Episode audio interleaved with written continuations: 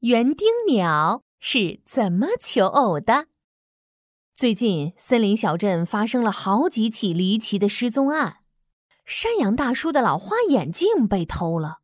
我当时要去上厕所，就随手把报纸和老花眼镜放在长椅上了。咩，结果就上个厕所的功夫，我的老花眼镜就不见了。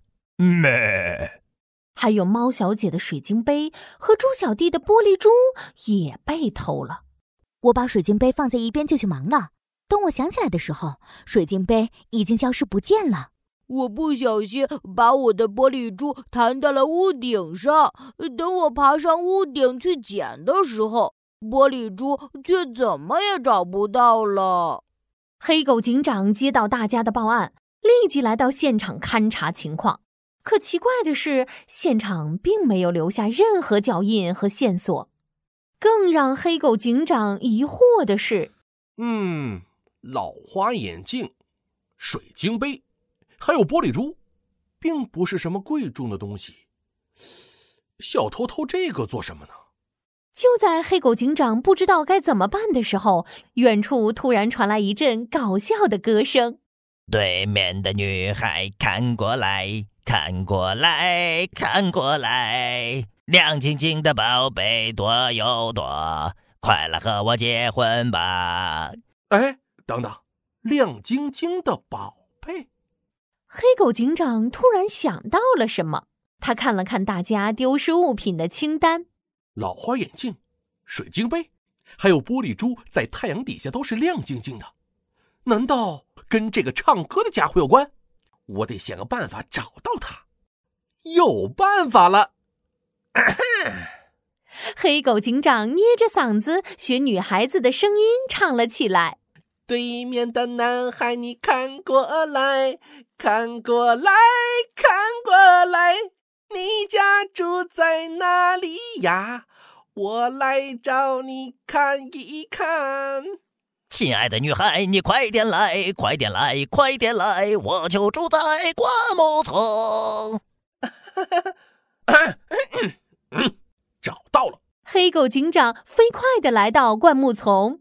灌木丛里，一只小鸟正伸着脖子，激动的左瞧瞧，右看看。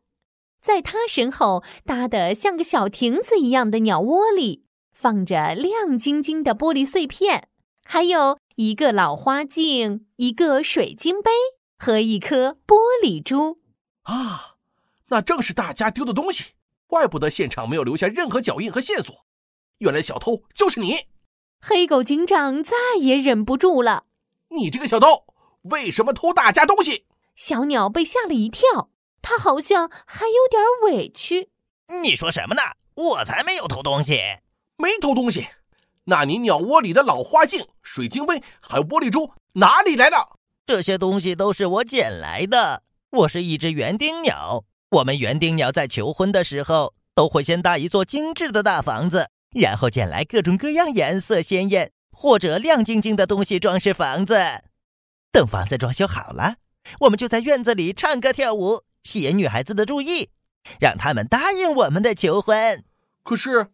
你窝里的老花眼镜是山羊大叔的，水晶杯是猫小姐的，玻璃珠是猪小弟的，他们都不属于你，你不能随便把他们捡走，请还给我们。啊，对不起，我不知道这些东西是大家的，我看他放在那里，以为没人要的，所以捡回家了。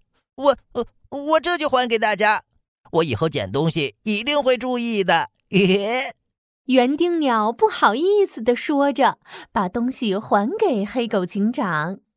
就这样，黑狗警长帮大家找回了失踪的东西。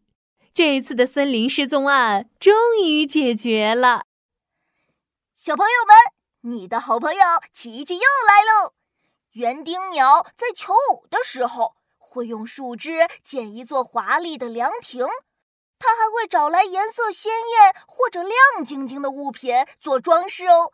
除了园丁鸟，还有哪种鸟儿也喜欢亮晶晶的东西呢？好奇小问号，答案我知道。快把你的答案写在评论区，告诉我吧。